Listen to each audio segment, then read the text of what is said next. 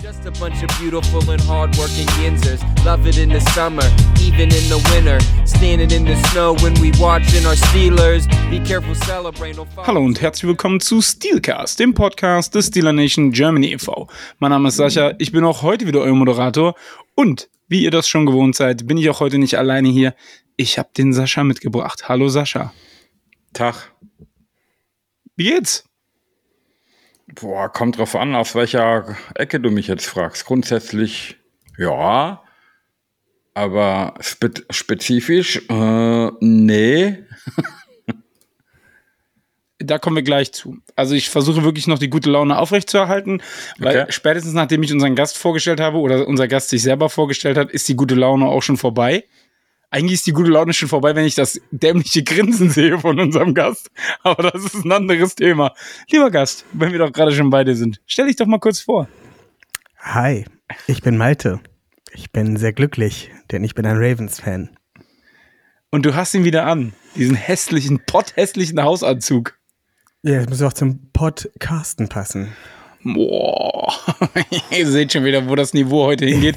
Äh, Deswegen, Malte, du kennst unser Prozedere ja. Wenn du irgendwas zu dem Spiel von Sonntag sagen möchtest, gerne. Lieber nicht. Vielleicht hältst du dich aber einfach zurück. Das wäre nicht, schlecht, wär nicht die schlechteste Idee. Ich guck mal, wie der Flow so mit mir mitgeht. Super. Äh, ansonsten kommen wir äh, dann äh, zu einer kürzeren, späteren Zeit dann äh, nochmal zu dir. So. Und Ja.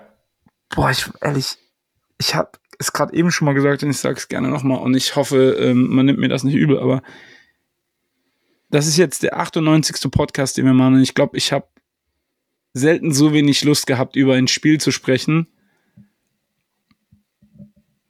wie heute. Und das äh, schließt zum Beispiel auch eine Playoff-Niederlage gegen die Browns mit ein.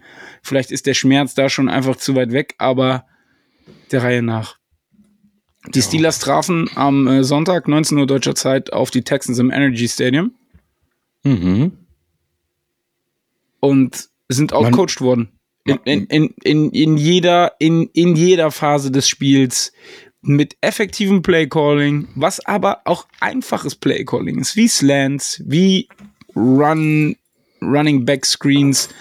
Ich, ehrlich, ich hab, ich bin's, ich, ich bevor ich losrente, Sascha, sag du lieber erstmal was dazu.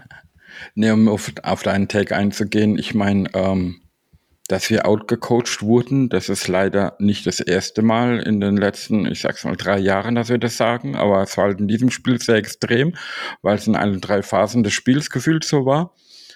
Ähm, ja, was soll ich sagen, mal, ist, man ist grundsätzlich gar nicht so schlecht ins Spiel reingekommen. Der erste Drive war gar nicht so schlecht, bis man dann einen unnötigen Sack kassiert hat und dann 2 dann 18 an der eigenen 40 hatte. Und Kenny hat dann einen tiefen Pass probiert und unser ja, Ex-Kollege Steven Nelson hat den mal weggepflückt. Hat hinterher auch gesagt, ähm, er wusste durch die Aufstellung, welches Play das Ja, kommt. klar. Äh, äh, oh Wunder, oh Wunder. Das sagen letzter, in den letzten Wochen immer viele Gegner. Ob es stimmt oder nicht, ist ja immer eine andere Sache. Aber so langsam muss man dann ja wohl auch dran glauben, wenn immer solche Dinge passieren. Ja. Und, und in, in, im Rest der ersten Hälfte, muss man sich mal auf der Zunge zergehen lassen, nach diesem ersten Drive, hatte man vier Possessions mit vier Punts und insgesamt nicht mal sieben Minuten Time of Possession. Und das ist schon arg. Ich, äh, also ich möchte, ähm, alles das, was du gerade gesagt hast, stimmt. Aber ich weiß gar nicht, worüber ich mich mehr aufrege. Über dieses beschissene Spiel oder über die Ausreden, die ich heute gehört habe von Tomlin. Also jetzt mal ganz im Ernst, es tut mir wirklich sehr leid und ich werde jetzt auch wirklich ungehalten und vielleicht das ein oder andere Wort passt auch no nicht in diesen Podcast normalerweise. Aber mal ernsthaft, will der mich verarschen oder will der uns verarschen? Der erzählt was von Major Changes und jetzt erzählt er dann auf einmal in der Pressekonferenz zwei Tage später, ja, mit Major Changes habe ich übrigens gemeint, äh, die Physikalität im, im, im, im Training. Ja, Äh, ja aber, aber, aber feuert endlich Matt Canada. Es, es, es ist doch gar nicht so schwer. Es ist doch nun wirklich ich- nicht schwer. Bin ich ja bei dir, aber was hast du erwartet? Das sind die Steelers. Ja, es sind die Stil ja, es sind die Steelers hin oder her, aber das ist, also sorry, ganz im Ernst, jeder Vollidiot sieht mittlerweile, was da für eine Scheiße passiert und wir halten da dran fest und sagen, äh, ja, also wir ändern jetzt erstmal die Physikalität im Training. ja, vor, vor, allem, vor allem, er hat ja dann bestätigt, ne, dass das schlechte Auftreten etc.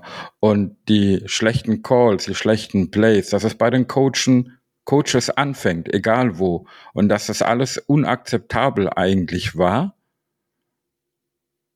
aber es ist halt so. Aber mit ist, sei mir nicht böse. Ich verstehe das auch. Und wir wissen auch beide, ich bin immer der Typ, der sagt, das Glas ist halb leer oder auch ganz leer. Und du bist der Typ, der sagt, das Glas ist halb voll. Aber hier ist es mit, es ist halt so, ist es einfach auch nicht mehr getan. Vor allem, da ist nichts mehr Metall bei dem Glas. Entschuldigung. Ja, also für mich schon, für mich, die Saison ist für mich, also da muss jetzt noch ein Wunder passieren. Und dieses Wunder heißt, das erste Wunder, was passieren müsste, ist, dass irgendjemand die Verantwortung übernimmt und feuert Matt Canada. So, das ist mal das Erste. Das Zweite ist, kommen wir mal zurück zu dem, was du gerade eben gesagt hast. Du hast gerade eben gesagt, wir haben einen unnötigen Sack kassiert bei Zweiter und danach stand es 2018 im First Down. Ja. Und das war für mich der Inbegriff von Misskommunikation innerhalb der Line, weil da war Dan Moore schon out und Broderick Jones hat kein schlechtes Spiel gemacht. Das direkt mal vorweg. Also da möchte ich direkt mal sagen, das war von dem, was ich gesehen habe und auf das, was ich geachtet habe, sehr gut. Was man aber sieht, in diesem Play, da kumuliert der ganze Mist, der in der Offensive Line im Moment passiert. Denn Jones nimmt den Rusher, der von rechts kommt, also auf der linken Seite, nimmt er auf und Soimalo denkt, er müsste mit da drauf gehen und Broderick Jones helfen. Und in dem Moment geht der Linebacker, der da stand und darauf gewartet hat, dass genau das passiert, in der Mitte durch und hat einen freien Run auf Kenny Pickett. Ja, und das ist für mich, das ist für mich ganz klar Misskommunikation und auch eine schlechte Entscheidung, die die ähm, Soimalo in dem Moment trifft, weil er muss eigentlich den Spieler meiner Meinung nach sehen und darauf reagieren. Weil Broderick Jones hatte alles unter Kontrolle an de, an, in der Situation. Das, Vor allen Dingen war das auch nur so, so, so ein Alibi-mäßiges, ich drück da mal so ein bisschen mit rumgefühlt. Es sieht so aus, ja, gebe ich dir recht, aber du weißt das natürlich nicht. Weil was, was mich da auch immer stört bei diesen Plays, grundsätzlich gebe ich dir recht, aber wir, wir spielen fast jedes Play mit zwei Tight Ends, rechts und links jeweils einen, aber wir, wir haben eine erweiterte O-Line. Und was mir halt diese Saison gar nicht gefällt, ist das Blocken von Pat Fryermuth. Weil der steht dann auch da in seinem Dreipunktstand. Äh, der Tackle blockt nach innen und dann ist, dann ist der End außen, ob das jetzt in dem Moment ein End oder ein Linebacker ist, der outside steht, ähm, hat er, hätte den freien Zugang und dann muss ich den als Tight End aufnehmen, zumindest kurz anchippen. Aber nee, er geht immer dann aus seinem Stand raus, geradeaus und der Defender hat ein, ein freies Play. Und das habe ich bisher in jedem Spiel mindestens zweimal gesehen von Pat Fryermuth und das geht mir ein bisschen arg auf den Keks. Aber, aber ich stimme dir ja, ich, stimme ja zu. Das ist eine Kommunikationssache. Entweder ich muss einem Tackle nebendran sagen, hey, nimm du den, ich hab den oder ich hab keine, nimm du den oder was auch immer. Aber es stimmt offensichtlich in der Kommunikation nicht. Und da hat man ja auch einige Plays gesehen, ey, da rennt Kenny um sein Leben. Du hast einen O-Liner, der liegt am Boden. Zwei O-Liner gucken den Quarterback an. Also sie stehen in die komplett falsche Richtung. Und die anderen zwei kämpfen um ihr Leben geben, gegen vier Defender. Ah, Entschuldigung. Äh, das mag sich jetzt blöd anhören. Da, da habe ich früher besseren Football gespielt. Und ich war kein O-Liner. Ähm, da, da, da, da weißt du nicht, was du zu sagen sollst, weil das kann nicht allein nur an Kommunikation liegen, wobei das natürlich ein ganz großer Brocken ist. Aber ich, ich, ich verstehe es einfach nicht, wie man so desolat dastehen kann. Ja, es ist aber auch wieder mal, also ich meine, es wird ja auch langsam langweilig. Also es tut mir auch echt ja, leid, dass wir wieder darüber, selber, ja. dass wir wieder darüber reden müssen, aber das Playcalling ist ja auch ein Desaster. Also das Playcalling ist ja, wir spielen bei Vierter und Eins ein Screen und haben Turnover und Downs. Mir, also ganz im Ernst, da erzählt man am Anfang der Saison, boah, wir wollen alles machen, damit das Run-Game funktioniert. Und wir wollen alles machen, dass das Run-Game funktioniert. Und bei dem zweiten Vierter und Eins haben wir dann die Nerven, uns im Shotgun aufzustellen, wo schon jeder weiß, alles klar, die rennen sowieso nicht, brauchen gar nicht, da brauchen wir gar nicht reagieren. Und dann wird unser Quarterback gesackt und verletzt sich dabei auch noch. Da kriege ich, da, da krieg ich, krieg ich einen Föhn. Wirklich. Wie, wie bescheuert ist Matt Canada eigentlich? Ja, und das war genau wieder so eine Szene, wo Kenny Pickett wird in dem Fall vorgeworfen, er hätte in die Pocket absteppen müssen, weil der linke Tackle hat eigentlich seinen Job gemacht und den Defensive End außen rumgeleitet. Und dadurch, dass er nach, nach links rausrollt, rennt er halt direkt einen Verteidiger rein. Und man sagt, er hätte in die Pocket steppen müssen. Aber wenn man nicht nur diese einzelne Situation separat sieht, sondern das ganze Spiel, hat er vorher schon zweimal probiert, durch die Mitte in die Pocket zu steppen und ist dann da von einem Linebacker über den Haufen gerannt worden. Vor allen Dingen war die Pocket zu dem Zeitpunkt auch schon kollabiert. Also es ist egal, ob er nach ja, links oder geradeaus gewesen. Ah, das zu, zumindest, zumindest um, um rein zu steppen und einen Ball loszuwerden. Ne? Ja, okay. Und das ist so ein bisschen ein Problem von Kenny Pickett, war es auch im, im College schon, dass er da manchmal zu schnell Happy Feet bekommt, aus der Pocket raus möchte, anstatt durch die Mitte vielleicht es zu versuchen. Aber er hat es im Spiel zweimal versucht und hat auf die Fresse bekommen. Und da hat er es in dem Fall halt nicht mehr gemacht.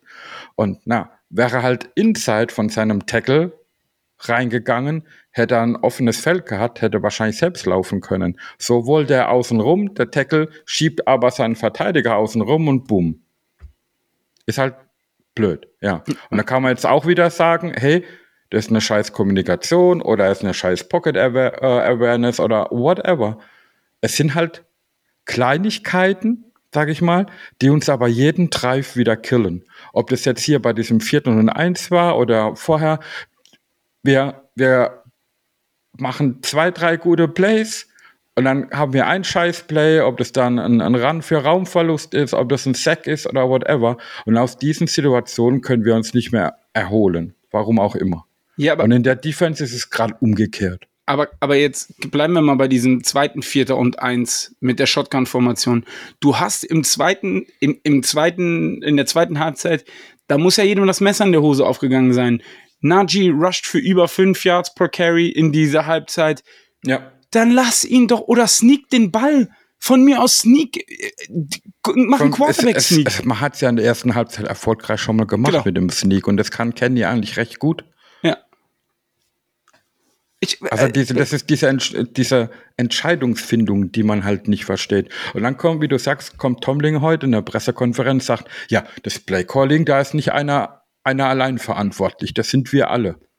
Ja, ja super, aber, hilft aber nicht. Und dann erklärt er auch noch, ja gut, hm, wir haben deshalb keinen Run, äh, Run gecallt, weil Pat Fryermuth war nicht auf dem Feld und unser Starting Left Tackle war nicht auf dem Feld und deswegen haben wir das nicht gemacht. So. Dafür standen Broderick Jones und Washington Daniel auf Washington dem auf dem Feld. Genau, ja. Daniel Washington, der sechste Lineman, der sogar ein kan Kennzeichen auf seinem Auto hat, wo drauf steht, sechster Lineman. Und deswegen laufen wir nicht. Also, ganz, also sei mir nicht böse. Und ich, ich war letzte Woche weit davon entfernt, ähm, Tomlin vor den Bus zu werfen. Aber mit dieser Pressekonferenz, also es hat mich richtig wütend gemacht. Ich muss das jetzt mal wirklich sagen. Ich hatte den Schmerz über dieses Spiel gerade überwunden. Wirklich. Aber dass dann solche Erklärungen kommen und solche ja. Rechtfertigungen kommen, die reißen nicht nur die Wunde von dem Spiel auf, sondern die zeigen mir persönlich, das kann jetzt auch eine Overreaction sein, da kannst du mich gleich gerne einfangen, aber dass das auch nicht mehr tragbar ist, was den Headcoach betrifft. Also, ich bin fernab von schmeiß Tomlin raus, aber er, für mich ist eines ganz klar. Bleibt Matt Canada bis zum Ende der Saison Offensive Coordinator der Steelers. Und nicht spätestens nach dem Ravens-Spiel in der Bye Week passiert irgendwas, dann ist das das Schicksal von Canada und das Schicksal von Tomlin hart miteinander verknüpft. Und dann muss man sich die Frage stellen, ob man nicht vielleicht bei den Steelers endlich mal ein Hard Reset anstrebt. Mö und vor allen Dingen dann auch mit einer Lösung von außen und nicht dieses, wir haben die Leute ja schon da, weil dann wird der Stiefel einfach weiter durchgespielt. Ja, aber guck mal, ich bin bei dir.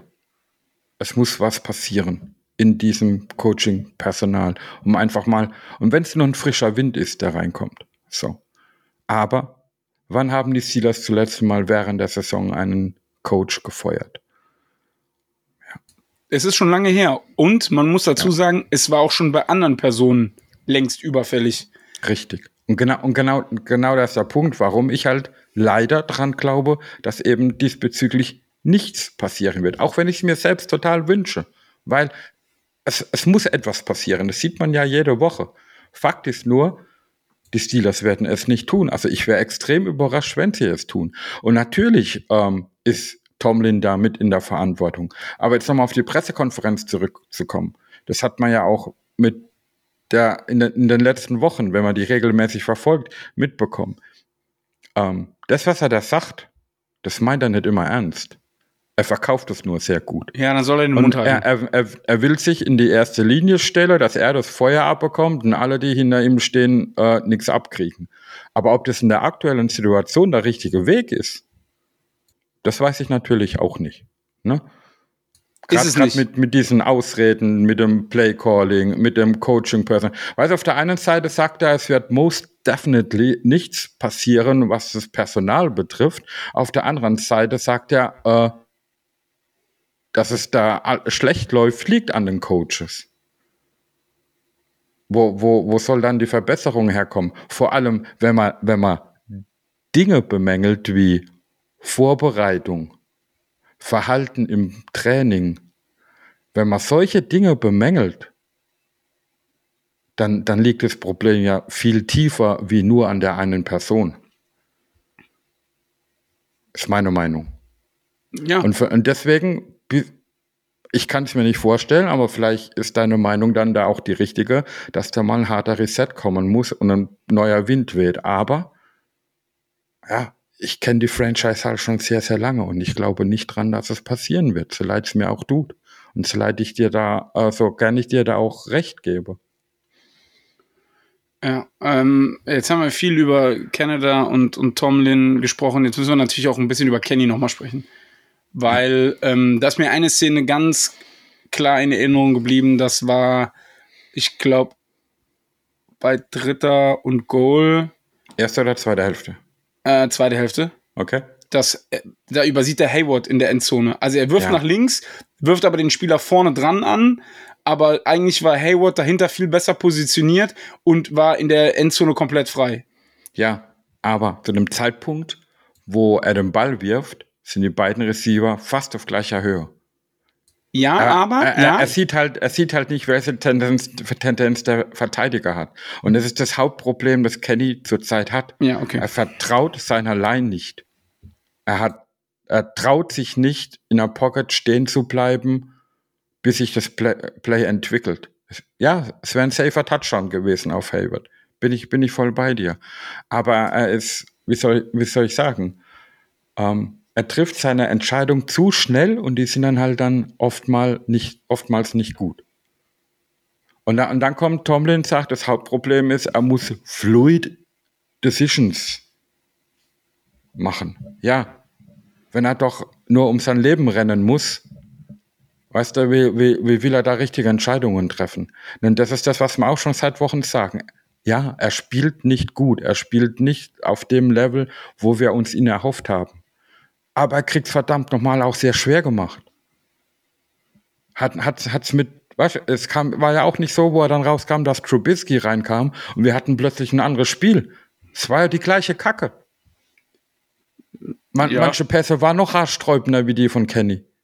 Ja, da ist mir einer in Erinnerung geblieben, da hat er quasi direkt dem äh, Cornerback den Ball in die Hände geworfen und der hat halt den Ball einfach fallen lassen. Ja, also da dann Kenny aus, als Hauptschuldigen rauszupicken, da tue ich mir halt sehr schwer. Nein, das sage ich nicht. Es ist eine nee, Korrelation nee, war, von war, allem. war ja nicht deine ne? Aussage, aber ja, ja. Es, ist, es ist halt allgemein in der Fanbase, und da rede ich jetzt nicht nur von unserer deutschen Fanbase, sondern allgemein wird halt ziemlich viel auf Kenny rumgehackt und das finde ich in der aktuellen Situation absolut nicht fair.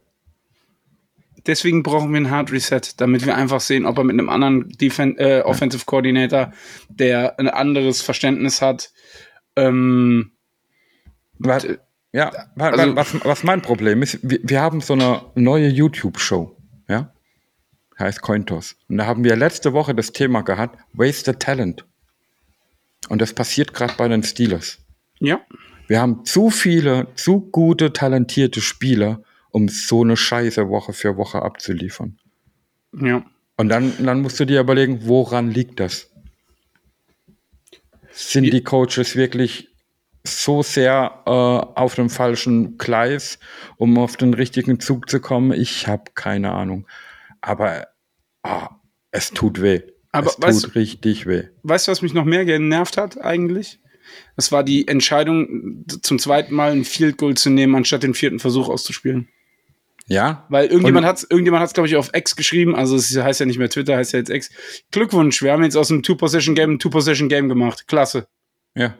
Die Woche, die Woche vorher haben wir uns über andere Teams gelacht Ja. und dann macht unser Team das Allergleiche. Ja, es ist, es ist Und- einfach nur aber- noch ermüdend, aber was- das liegt was- dann auch an was- meiner Meinung nach. Ja, aber weißt du, was das Schlimme dran ist? Man steht ja trotzdem 2 zu 2.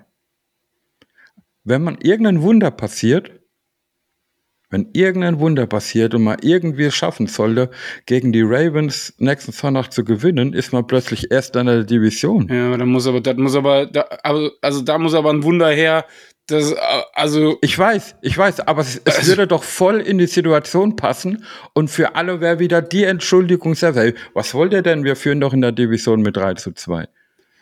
dazu kommen wir gleich. Lass uns vielleicht noch kurz die defensive Seite des Balles ähm, beleuchten. Müssen, müssen wir das?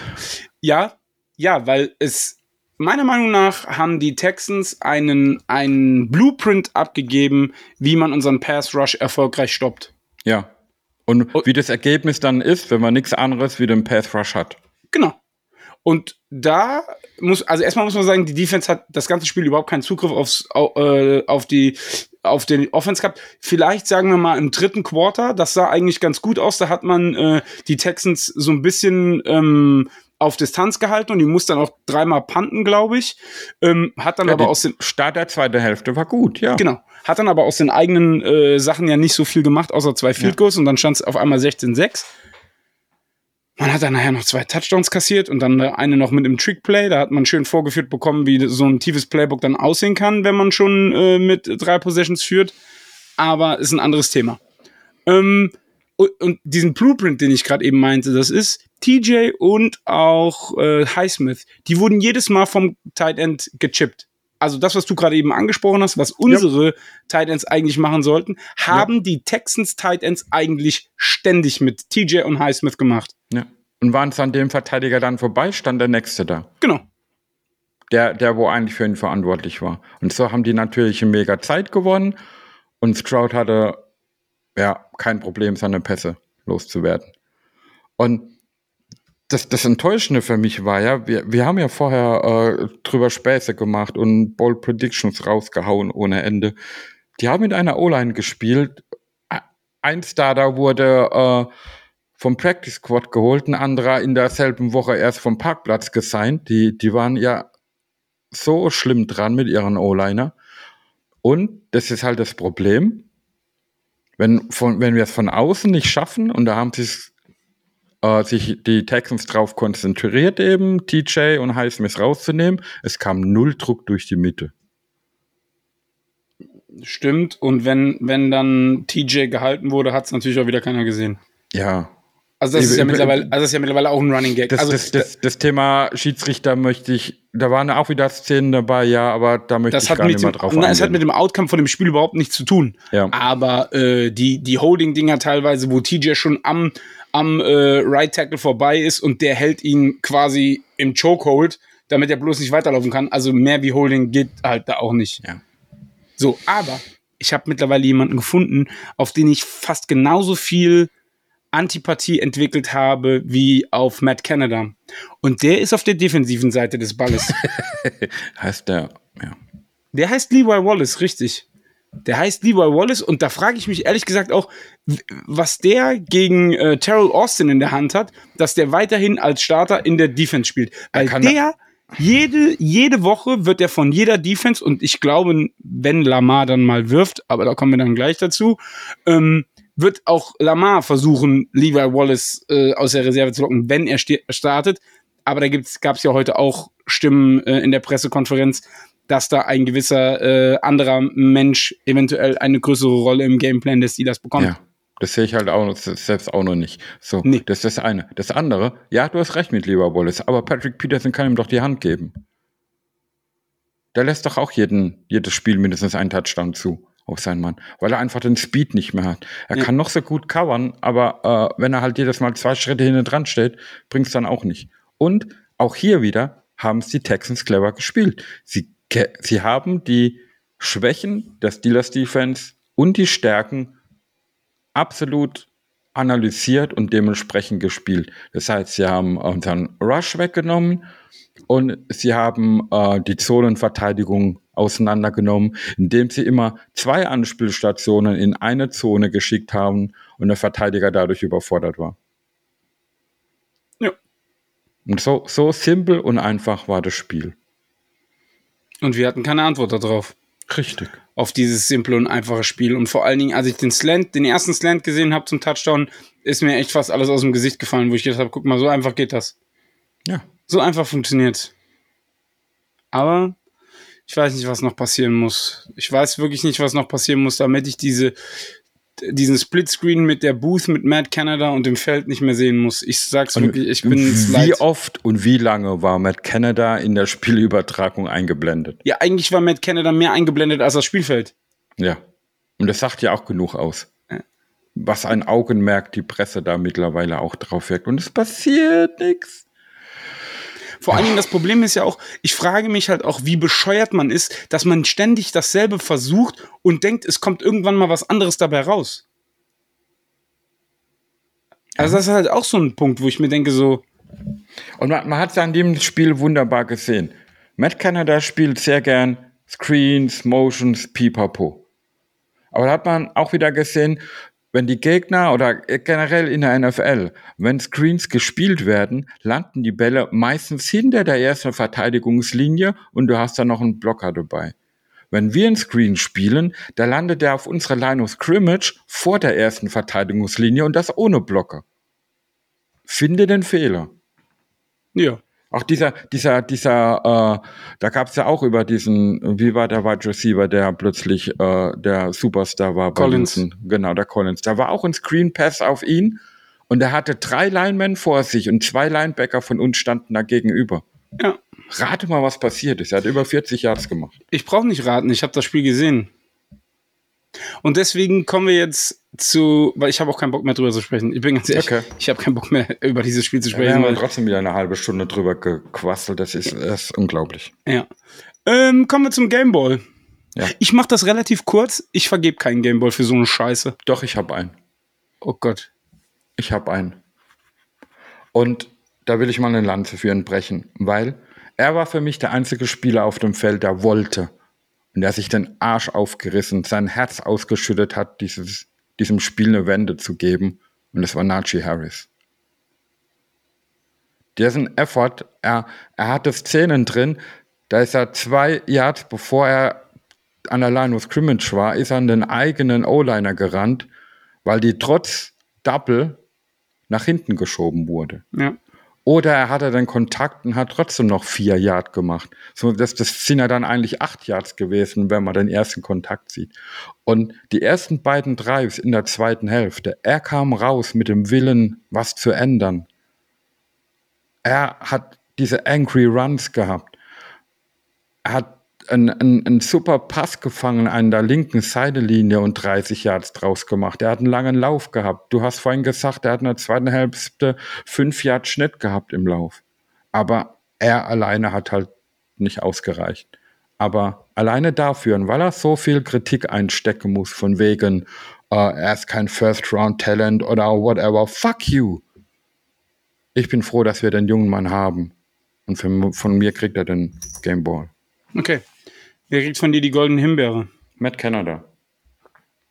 Der kriegt sie wirklich 17 Wochen in Folge. Ich sehe das schon kommen. Ich sag, äh, das ganze Team, die ganzen Coaches, ich bin einfach nur abgefuckt von dieser ganzen Scheiße. Kommen wir zum Injury Report. Auf Injured Reserve immer noch Cam Hayward, Groin, Wide Receiver Deontay Johnson, Hamstring, Running Back Anthony McFarland ist auch noch auf Injured Reserve. Dann nach dem Spiel Kenny Pickett, eine Knieverletzung und da war zuerst die Rede von ein bis drei Wochen, die er verpassen könnte, weil es ein MCL Midsprain war oder ist. Jetzt hat sich herausgestellt, er könnte eventuell sogar schon am Sonntag spielen, wenn er sich komfortabel fühlt. So hat es Tomlin zumindest mal ausgedrückt. Dann wird sein Workload von Tag zu Tag in der Woche größer. Ich bin gespannt. Vor allem, weißt du, das ist dann auch so eine, so eine Aussage, die ich null verstehe. Es ist der Head Coach. Er sagt in einer Pressekonferenz, wir werden uns nächsten Morgen zusammensetzen und ich werde mit Kenny das ehrliche, ehrliche Gespräch suchen, dass er äh, quasi kein, kein Ego sein soll und sagen soll wirklich, wie er sich fühlt oder nicht, ob er spielen kann, um dann nicht äh, unnötig die First Team Snaps dem anderen eventuell wegzunehmen. Äh, verstehe ich nicht. Ich, ich verstehe vieles nicht, deswegen stelle ich das der, gar nicht mehr in Frage. Der Spieler wird doch so, so, solange er sich einigermaßen fit fühlt, sagen, hey, ich will spielen. Und entweder bist du dann Head Coach und sagst, na, diese Woche nicht, guck mal, dass du gesund wirst. Wir geben die First Team Snaps dem anderen. Ne? Und so, so kriegt er dann vielleicht die First Team Snaps ab Mittwoch, Donnerstag auch noch und dann heißt, oh, seinem Knie tut ihm doch zu sehr weh, er kann doch nicht spielen. Und was ist dann? Also, Entschuldigung. Und da, da, das, das, das geht halt in die Richtung, wo du sagst, wo man so langsam anfängt, die Entscheidungen von Mike Tomlin wirklich anzuzweifeln. Und ich bin einer der größten Mike Tomlin-Fans, die es wohl da draußen dieser lieben weiten Welt gibt. Aber es gibt Dinge, die verstehe ich einfach nicht. Ja, ja dann kommen wir zu Thailand Pat Fryermuth. Der wird ähm, auf jeden Fall nicht ähm, spielen am Sonntag, weil der ja. fällt zwei bis drei Wochen aus. Ja, und auch da hat Tomlin gesagt, very doubtful. Ja, und sag doch, wie es ist. Entschuldigung. Da fällt mir glatt äh, der Kugelschreiber aus der Hand. Sorry. Ja, ist so.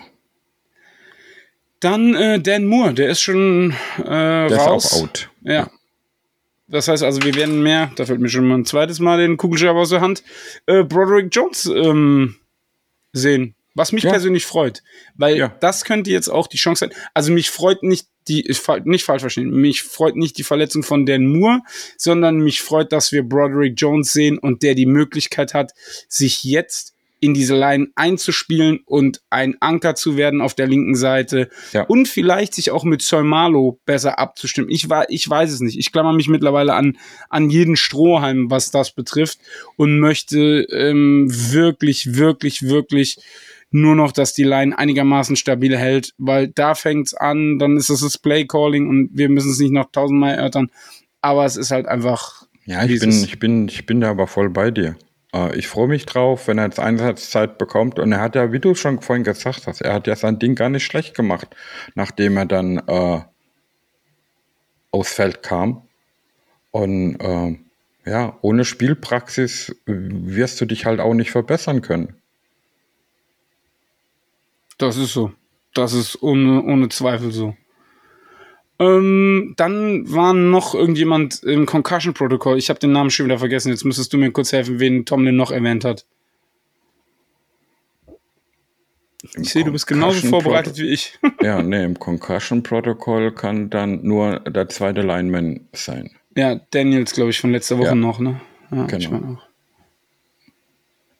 Ja, ich keine Ahnung. Also es ist, es ist. Äh, also wirklich, ich äh, muss es wirklich einfach nochmal sagen, es tut mir echt leid, aber diese Woche, ähm, ich sehe auch, ich auch wirklich schwarz im Moment für die Saison. Also die Bye Week kommt relativ früh, sie kommt aber auch gut so früh, weil es könnte nämlich tatsächlich bedeuten, dass man nach der Bye Week ähm, Fryermuth zurück hat ja, jetzt, jetzt ist man fast froh, was, vor der Saison dachte man, ah, scheiße, so früh die Beiwiege, jetzt ist ja. man fast froh drum, ja. Genau. Deontay Johnson könnte wieder zurück sein. Ähm, ja. Kenny kann heilen, wenn er, wenn er, wenn er ähm, jetzt am Sonntag nicht spielen kann, hat er noch eine Woche Pause. Muss man einfach mal schauen. Aber kommen ja. wir mal ähm, zu den News aus der AFC North. Die Ravens haben gegen die Browns gespielt. Die Ravens haben gewonnen. Ähm, Watson ist, glaube ich, in dem Spiel ausgefallen, wenn mich nicht alles täuscht. Und äh, Dorian Thompson, weiß nicht, wie er, wie er weiter heißt, aber der DTR, Thompson. Echt, habe ich, hab ich überhaupt nicht mitbekommen, muss ich ehrlich sein, weil ich. Ja, doch. Äh, Ich habe die Stats nur gesehen und war mir dann relativ sicher, dass äh, Watson nicht lange gespielt hat oder auch gar nicht. Ich weiß nicht, ich müsste nochmal nachgucken. Ich kann es dir ehrlich gesagt nicht genau sagen. ich habe nur den, den einen Punkt gesehen, äh, dass trotz unserer traurigen Vorstellung wir trotzdem die zweitbeste Offense an dem Spieltag in der AFC North hatten. Und das sagt schon genug aus. Ja, wobei, also da muss ich wirklich sagen, ähm, also handeln wir kurz das Spiel ab. Also die Ravens gewinnen, gehen 3-1 in der Division, die Browns 2-2, bleiben auf Platz 3, ähm, weil sie hinter äh, den Steelers immer noch sind, weil die Steelers ja das direkte Aufeinandertreffen gewonnen haben. Ja. Und dann muss ich ehrlich sagen, habe ich mir drei, vier Mal die Augen gerieben, weil damit habe ich eigentlich nicht gerechnet. Dass die Bengals gegen die Titans verlieren und das auch noch so deutlich, das war für mich schon ein kleiner Head-Scratcher, um ehrlich zu sein. Also wade Joe Burrow hin oder her, aber da muss es ja im ganzen, im ganzen Team genauso wenig funktioniert haben wie bei uns auch. Ja, ich wollte gerade sagen, hast du gedacht, dass wir so deutlich gegen die Houston Texans verlieren? N nein, und es ist auch äh, fern, also wir sind heute auch hier nicht da, um irgendjemanden, ein anderes Team mit Häme zu überziehen, weil da Ja. äh, würden wir, glaube ich, wer im Glashaus sitzt, soll nicht mit Steinen werfen. Also da müssen wir gar nicht drüber diskutieren. Aber es hat mich halt gewundert, weil dass die, Bin, bin, ich, bin ich bei dir. Ja. dass die Bengals nach vier Spieltagen eins und drei stehen, damit war ja nun wirklich nicht zu rechnen. Also Nicht das, wirklich. Das war, ich habe ja selber auch gesagt, äh, 11-6 ähm, für alle drei Teams, Ravens, ähm, Steelers und, und Bengals halte ich für durchaus realistisch. Tja, also ja, es ist halt, ne? Aber Ja, krass, also ich jetzt gedacht. schweren Herzens zur Preview. Also es liegt nicht am Gast, sondern es liegt einfach daran, dass diese, diese Ja. Überlegenheit, die, die ausgestrahlt wird, die, die, die in, in seiner Confidence, die tut einfach weh. Aber der Reihe nach. Sonntag, 19 Uhr deutsche Zeit, treffen die Pittsburgh Steelers im heimischen Heinz Field auf die Baltimore Ravens. Und die Baltimore Ravens sind im Moment Erster in der AFC North mit einem Rekord von 3-1. Dicht gefolgt von den Steelers mit einem Rekord von 2-2 auf Platz 2. Aber Malte, ähm, führ uns doch mal durch. Also, ich habe ja gerade schon gesagt, 3-1. Ähm, vielleicht kannst du mal kurz sagen, wie die ersten vier Spiele waren. Und ich, ich ehrlich, ich hatte es mir so schön zurecht, ich, ich muss da kurz eingreifen, ich hatte es mir so schön zurechtgelegt, mich ein bisschen lustig zu machen über die eine Niederlage, die ihr kassiert habt, ne? Aber nach dem Spiel der Texans lasse ich es einfach. Erklär, erzähl uns doch einfach, wie, wie die Saison bis jetzt war. Ja, erstmal haben wir gegen die Texans gewonnen, indem wir keinen Touchdown zugelassen haben. Hm? Ähm, ja, das war relativ souverän runtergespielt, würde ich sagen. Hat Spaß auf mehr gemacht, vor allem mit einem vollen Roster ohne Verletzungen. Das wurde dann halt gleich jetzt mal ein bisschen zerschossen. Ähm, naja, paar Spieler verletzt, mal wieder. Äh, nächstes Spiel gegen die Bengals. Da war ich sehr nervös. Aber auch das sehr solide runtergespielt. Ich glaube, zwei Touchdowns gefressen, aber trotzdem sehr solide und eigentlich ohne jede Gefahr runtergespielt. Da habe ich schon Höhenfluge bekommen. Äh, und dann kam so ein bisschen das Trap-Game in Woche drei äh, gegen die Colts, ähm, wo man sich einfach selbst im Weg stand und im zweiten Quarter einfach keine positiven Yards bringen konnte. Turnover waren da auch ne, natürlich ähm, ein gewisser Part zu und ähm, am Ende waren es zwei Schiedsrichter-Fehlentscheidungen, die dann- wirklich den äh, Sarg zugemacht haben. Was aber jetzt nicht heißen soll, dass wir aufgrund dieser zwei Fehlentscheidungen verloren haben. Das hat man, wie gesagt, in der, im zweiten Viertel selbst dahingegeben. Und ähm, ja, jetzt äh, Sonntag gegen die Browns, gegen die vermeintlich beste Defense der äh, NFL. 28 Punkte gescored und nur drei zugelassen. Ich fühle mich momentan sehr confident, auf jeden Fall, ja. Nee, super. Toll. Wunderbar. Ähm, kommen wir mal zu eurem Strength and Conditioning Coach. Der hat einiges zu tun wieder diese Saison, oder?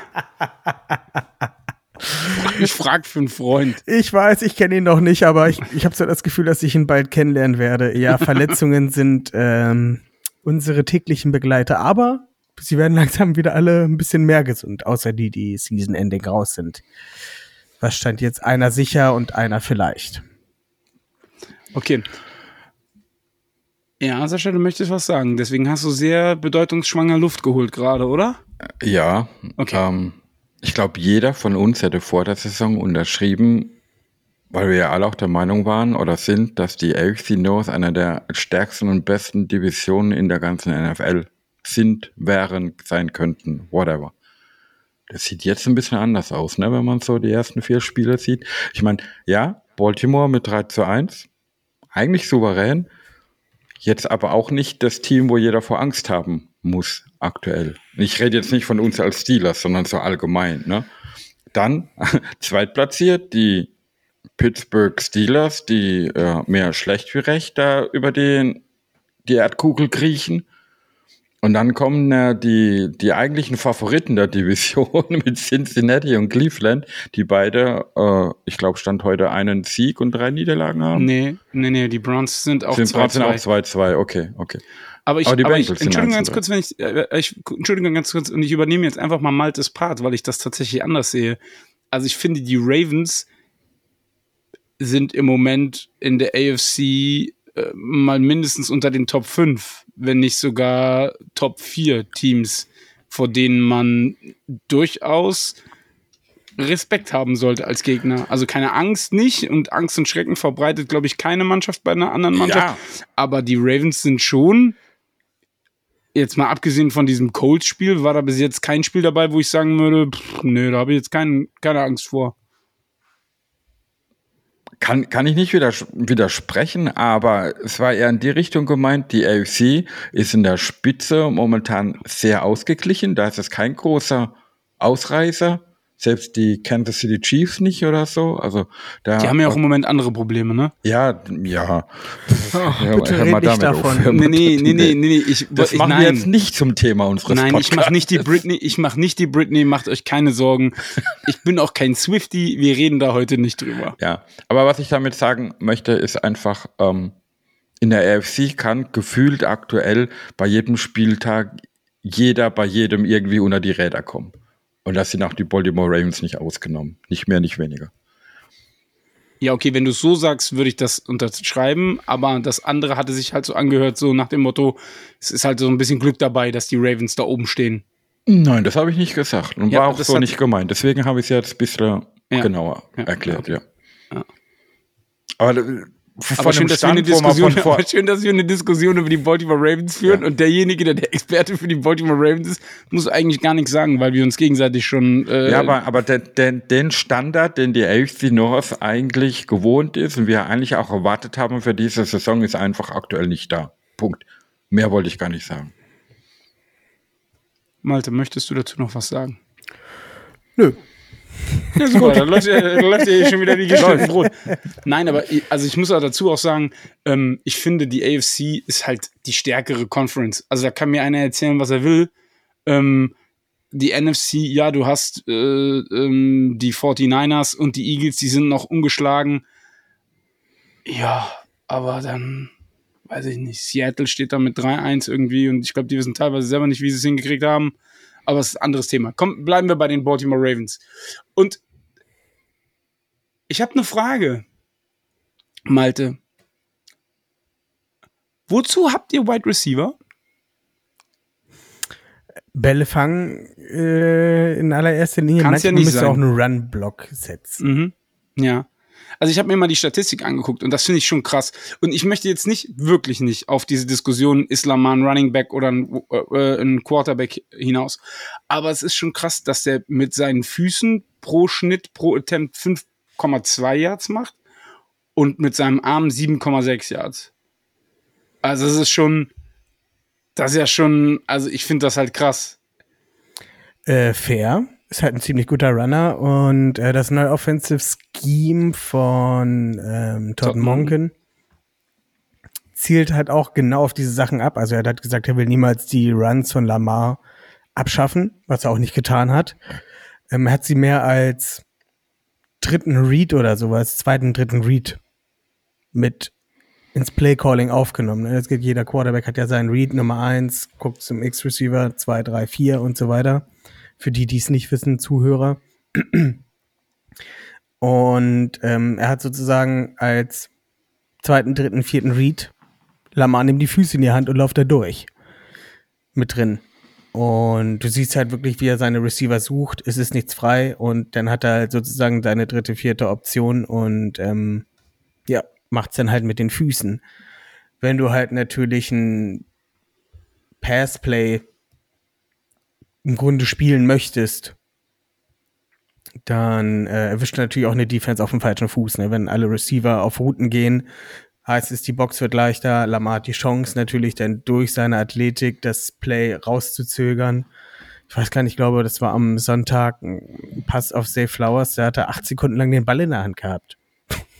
Also es ist halt Wahnsinn. Ne? Also normalerweise in der, in der NFL nach zweieinhalb Sekunden hängt hier halt ein Verteidiger am Arm. Mhm. Ähm, er konnte halt das Play so extenden. Er hat den Ball dann zwar noch geworfen, aber allein durch diese Möglichkeit halt einfach Leuten wegzurennen. Wir hatten das auch bei einem Fourth Down, wurde die Ballübergabe angetäuscht und er ist halt einen riesigen Bogen gelaufen und der Defensive End konnte nur hier und hinterherlaufen. Ne? Und es kam zum First Down. Ähm, das, das ist halt Entschuldigung, wenn ich da rein reinspringe, Malte, aber das ist, glaube ich, die Hauptgefahr, die man bei Lama Jackson halt hat. Äh, man muss gerade auch mit Safe Flowers sein Passspiel respektieren, ohne, das ist, das ist keine Frage. Ähm, aber was halt viel gefährlicher ist, ist, selbst wenn man dann alles wegcovert oder vielleicht sogar Druck ausübt, er ist irgendwie jederzeit in der Lage, doch noch selbst zum First Down zu laufen. Das ist halt das Kritische als Gegner ja. bei ihm. Und was ich halt noch viel kritischer momentan bei ihm finde, dass er eine Connection zu Zay Flowers aufgebaut hat, die nicht gleich der von Mark Andrews ist, aber der sehr ähnlich ist. Wie ich irgendwann schon sagte, nach acht Sekunden hat sich Zay Flowers halt gedacht, okay, scheiße, irgendwie muss ich noch was hier machen. Und ähm, hat sich halt nochmal weiter freigelaufen und hat dann mhm. halt den Ball für 26 Yards oder 28 ähm, gefangen. Und das macht es halt noch viel, viel gefährlicher, weil es jetzt Lamar plus zwei Spieler gibt, die halt äh, Streetball spielen können. Und ähm, ihm damit halt eine, ja, noch ein weiteres Sicherheitsnetz geben. Okay. Aber ich sag mal so, also ähm, wenn ich eine Mannschaft kenne, die eigentlich Lamar ganz gut bis jetzt ähm, unter Kontrolle hatte in ihren Spielen, dann waren es die Steelers auch in verschiedenen defensiven Ausrichtungen mit verschiedenen defensiven Spielern. Ähm, ich bin wirklich gespannt, wie wir nach dem Spiel gegen die Texans zurück, also jetzt, ob wir zurückkommen und ob es wieder so ein AFC North Ravens Steelers Typical Football Game gibt oder ob die Ravens dieses Jahr quasi die Bengals von vor drei Jahren waren, als sie uns zweimal, ich glaube, über 40 Punkte eingeschenkt haben oder so. Könnte beides passieren. Ja. Ja, ja also Stand jetzt ja. ja. Also muss man halt einfach sagen. In der AFC North kann es sowieso immer passieren. Ja. ja.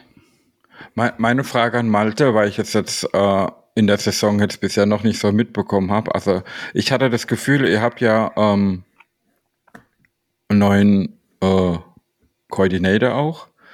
Ihr habt aus meiner Sicht einen klaren Nummer 1 Running Back gehabt, der sich dann leider verletzt hat, mal wieder. Und jetzt ist doch wieder äh, Lama Jackson aktuell euer bester Running Back. Hm, wollte man mit einer anderen Philosophie in die Saison gehen und ist jetzt wieder zu Lamar Ball zurückgekehrt? Oder wie siehst du das als nahestehender Fan? Ich glaube, die Philosophie hat sich schon grundlegend etwas geändert. Äh, ja, Lamar sollte die ganzen Jahre vorher immer passen und er hat halt auch gepasst, aber die, das Offensive Scheme war halt teilweise ausbaufähig oder Canada-mäßig, wenn man es so nennen möchte. Ähm, jetzt hat er halt einen anderen, jetzt sieht dieses Playbook anders aus und ähm, es wäre ja grob fahrlässig, das große Talent deines Quarterback, das sind halt, also es, er hat wunderbare Beine und womit er halt Zaubersachen machen kann. Ruf mal in Chicago an, frag, frag da mal nach. ja, die haben ja keinen Bock mehr drauf, dass Justin Fields läuft. Und ja, genau.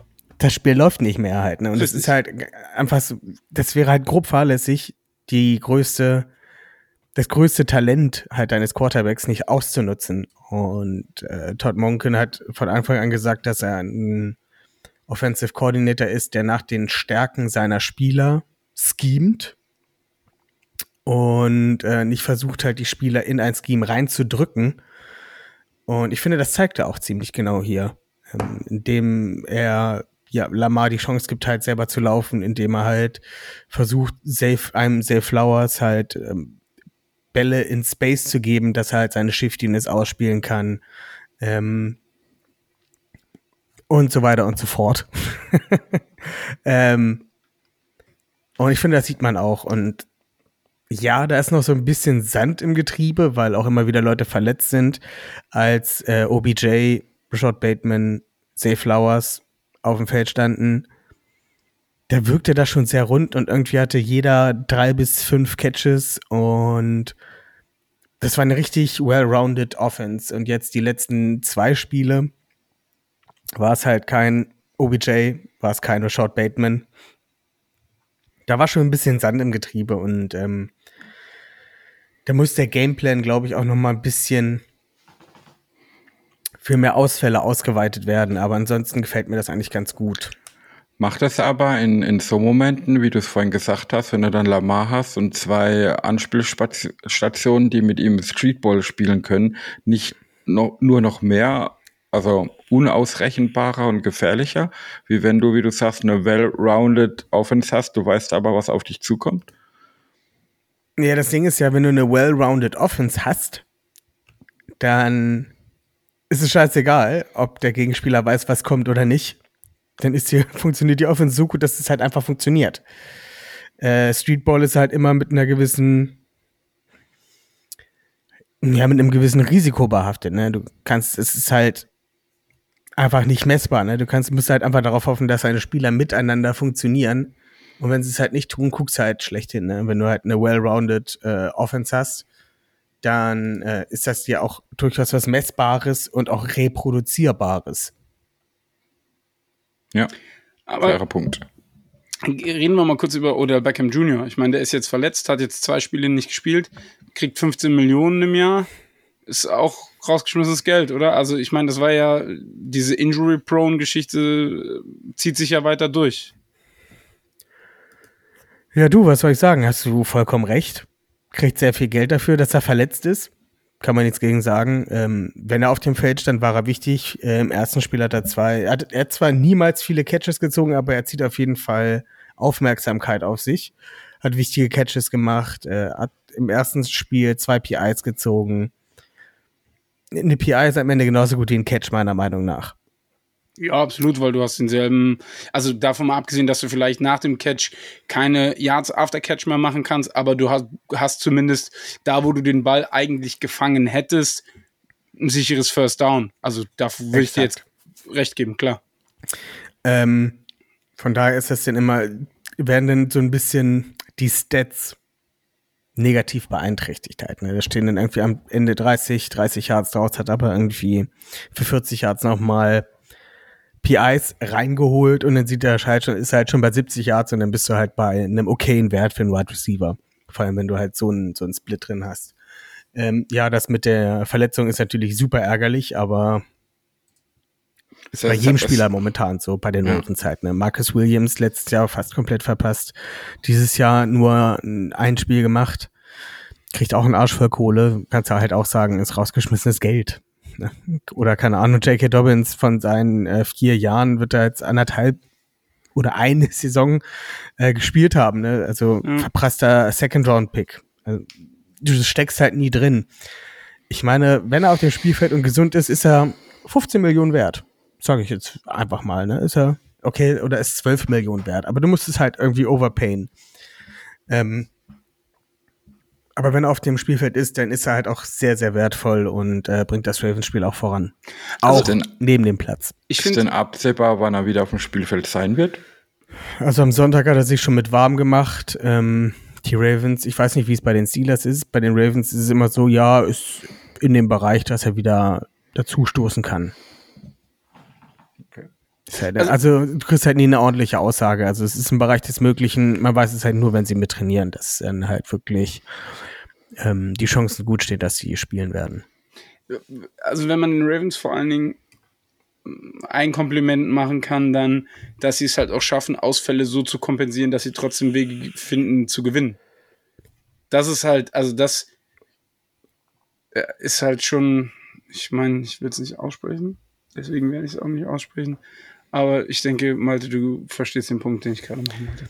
Ja, also wir haben ja, wir waren ja die letzten fünf Jahre mehr oder weniger in eurer Situation. Ne? Wir hatten Greg Roman, der ein hervorragendes Run-Game konzipieren konnte. Aber sobald das in einem Spiel entzaubert wurde, war's das. Keine Anpassung. Ging nicht. Ja, aber er konnte ein ordentliches Laufspiel aufziehen. Unserer kann ja weder noch. Ja, aber es ist auch das ist trotzdem sehr ähm, Das ist eine. Kunst für sich, ja, ist eine Kunst für sich. Ist sehr nervig.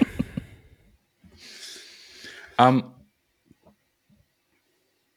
eine interessante Frage, die ich, äh, das war glaube ich auch in der Tomlin-Pressekonferenz, aber er kann sie ja schlecht beantworten. Deswegen stelle ich die Frage jetzt mal an dich, Malte. Äh, die Houston Texans haben letzte Woche quasi ein Blueprint aufs Tape gelegt, wie man den Path Rusher Steelers entzaubert. Und ja auch gemerkt, dass dann hinterher nicht mehr viel kommt. Kann man jetzt davon ausgehen, dass die Ravens es ähnlich tun werden?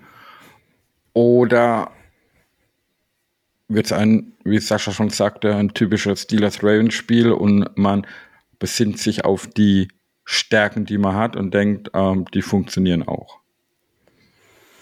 Also,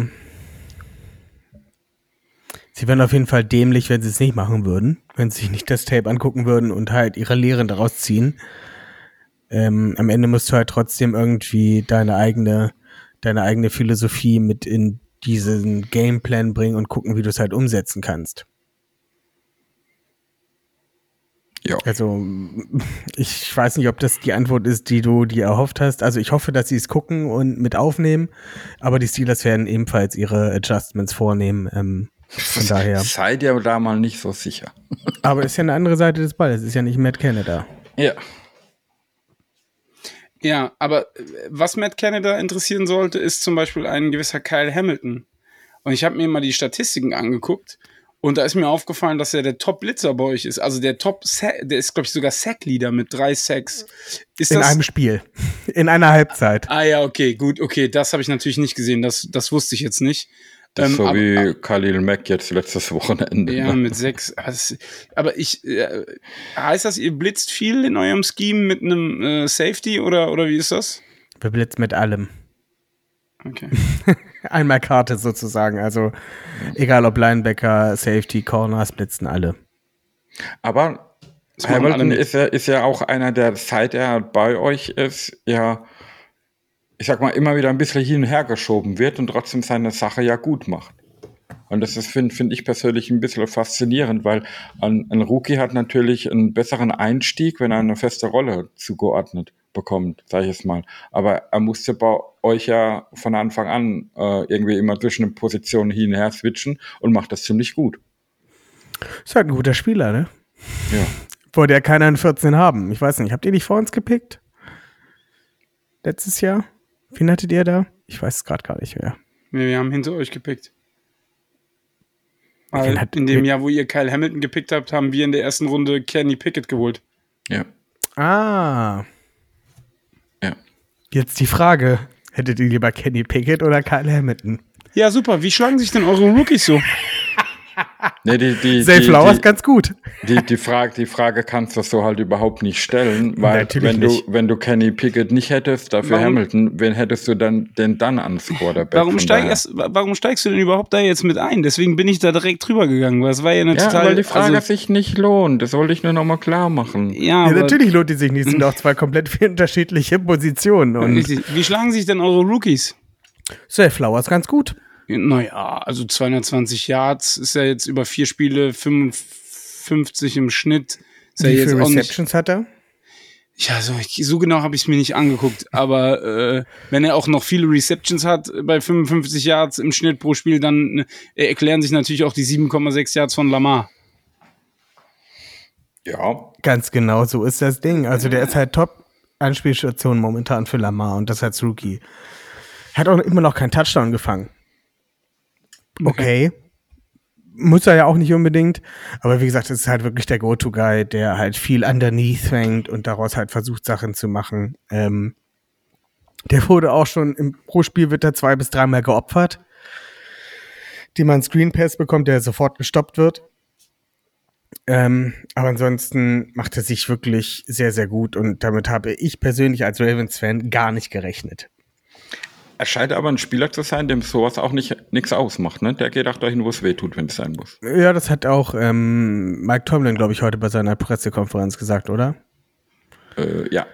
Dass der keine Angst hat, irgendwie, dass wir überhaupt nicht, äh, ja, absolut äh, reckless da mit sich selbst umgeht und sagt, hat keine Angst, einfach absolut rein und äh, sich halt fürs Team aufrafft. Aber genauso spielt er halt auch und äh, mit dem bin ich sehr, sehr zufrieden. Okay, und die restlichen Rookies, wie schlagen die sich so? Na, unser Second Round Pick ist Roquan Smith. Ähm, Ja, okay. momentan bester Inside Linebacker, laut PFF gerankt. Bin ich sehr zufrieden mit. Äh, Ja, PFF-Rankings, da gebe ich nichts drauf, aber okay.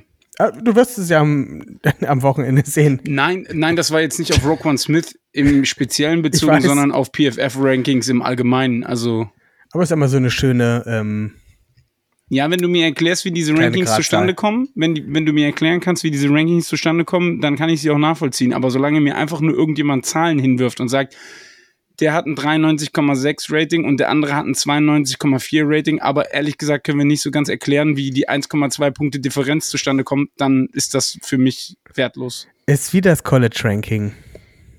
Ja, ja, ja, ja. Okay. Ja, auf jeden Fall gucken da Leute drauf, die mehr Ahnung von Football haben als ich. Von daher glaube ich den meistens. Okay.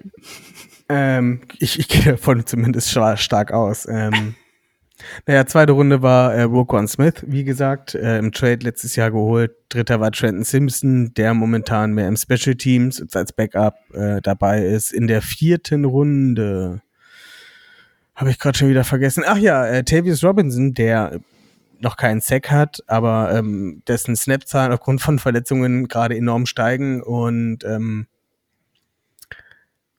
er fällt weder positiv noch negativ auf. Von daher bin ich für einen Viertrunden-Pick zufrieden. Er hat viel Spielzeit. In der fünften Runde hatten wir äh, Kaio Kelly, der mittlerweile für die Seahawks spielt. In der sechsten Runde hatten wir. Ach ja, ähm, in der sechsten Runde hatten wir äh, Malasiala Omar Velaulu. Gesundheit. Exakt. Genau, der ist äh, Backup, Backup Guard. Sechste Runde. Äh, siebte Runde, äh, Andrew Voorhees, der ist verletzt, aber das war auch schon vor dem Draft.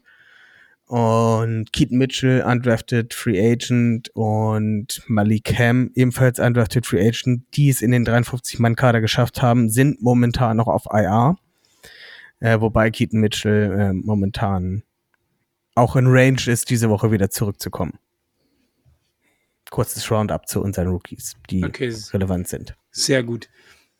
Dann ähm, Players to watch in der Offense oder Defense. Ich denke, man haben wir jetzt fast schon genug drüber geredet, oder? Also das ist ja, ich die, wir kennen die beiden Mannschaften ja doch äh, besser als andere Mannschaften. Aber eine Frage hätte ich dazu. Ich hätte auch noch einen Defense-Spieler, mit dem man wahrscheinlich nicht rechnen Ich würde. hätte okay. aber Frage zu der Offense.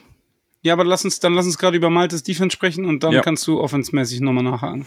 Also der Player to watch in der Defense für dieses Spiel, wenn äh, Marlon Humphrey nicht wieder zurückkommen sollte, was durchaus im Bereich des Möglichen ist, dass er wieder zurückkommt, ist er Brandon Stevens. Der war Third-Round-Pick vor drei Jahren. 2021 müsste das dann gewesen sein. Ähm, der spielt dieses Jahr Starter und ist der Cornerback, der 100% der Snaps spielt. Und letzte Woche seine erste Interception gefangen hat und ja, es mit seiner Physis und Athletik halt geschafft hat, so ein bisschen auch ein ähm, Jamar Chase relativ ruhig zu halten bei einem Spiel und ähm, durch die Spielpraxis, die er gerade sehr viel bekommt, immer größere Schritte macht und immer besser wird. Und äh, da wäre auf jeden Fall das Matchup zwischen ihm und ähm, George Pickens sehr interessant. Weil George Pickens, wisst ihr selber, gut am Catchpoint.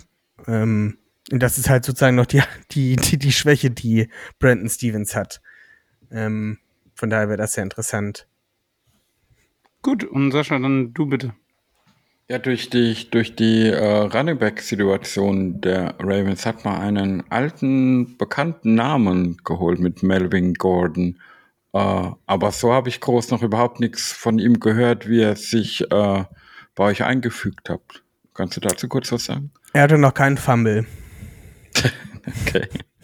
Nein, er hatte ähm, eine Reception letzte, letzte Woche gegen die Browns von 22, 23 Yards.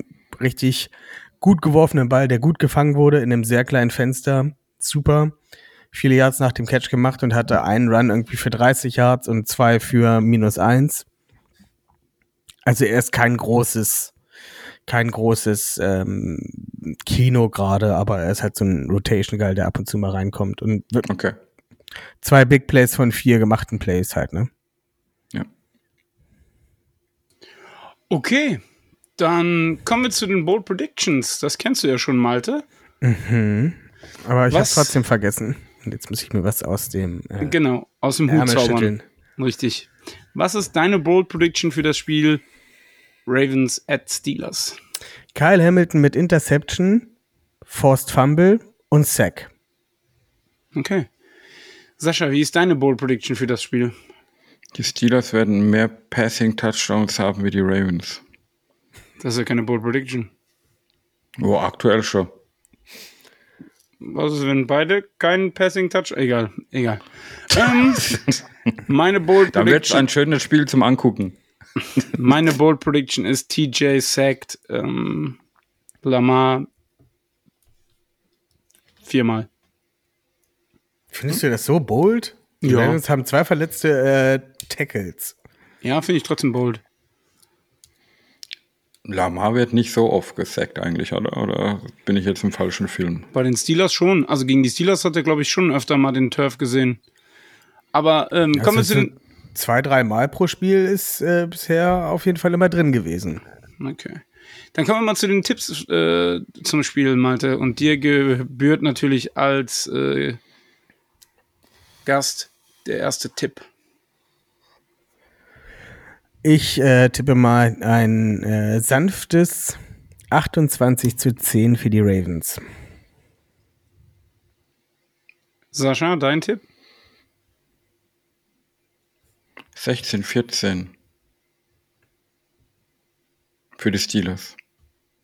Weil es würde einfach so gerade ins Bild passen. Ich glaube zwar nicht dran, aber ich tippe es trotzdem.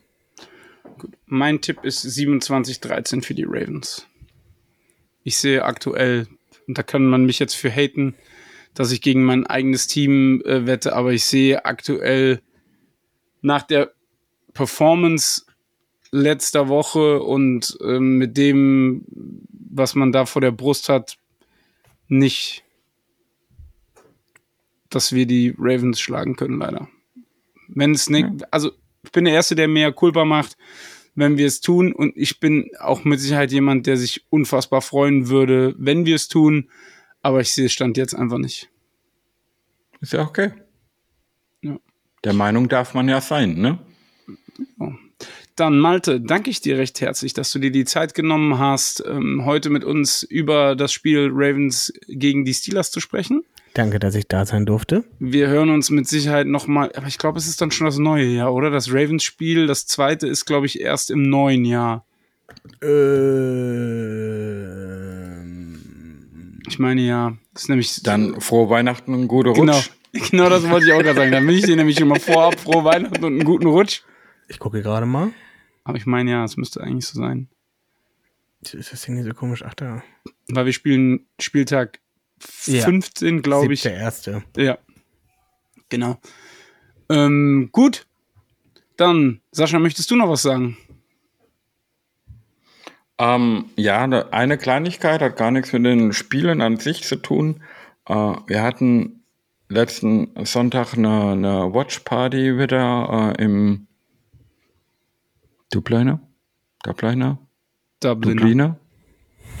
Gibt's noch, gibt's noch eine Version, wo ich nennen kann? Keine Ahnung. Nee. Double Liner oder Dubliner. Mr. Doubleina, Mr. Bob Double, ne, egal. ähm,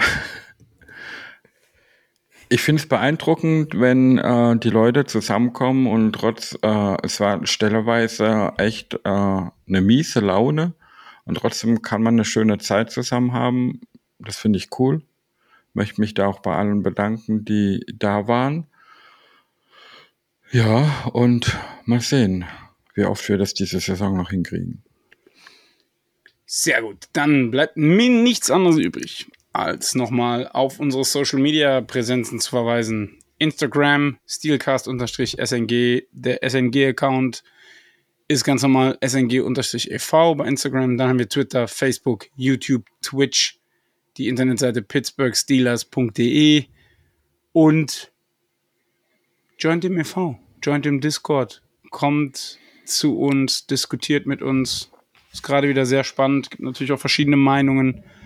Wobei alle sind sich einig, Fire Mad Canada. Ich glaube, ich habe es heute noch nicht oft genug gesagt. Und dann schließen wir diesen Podcast wie alle 97 Podcasts vorher auch. Und zwar mit Here We Go.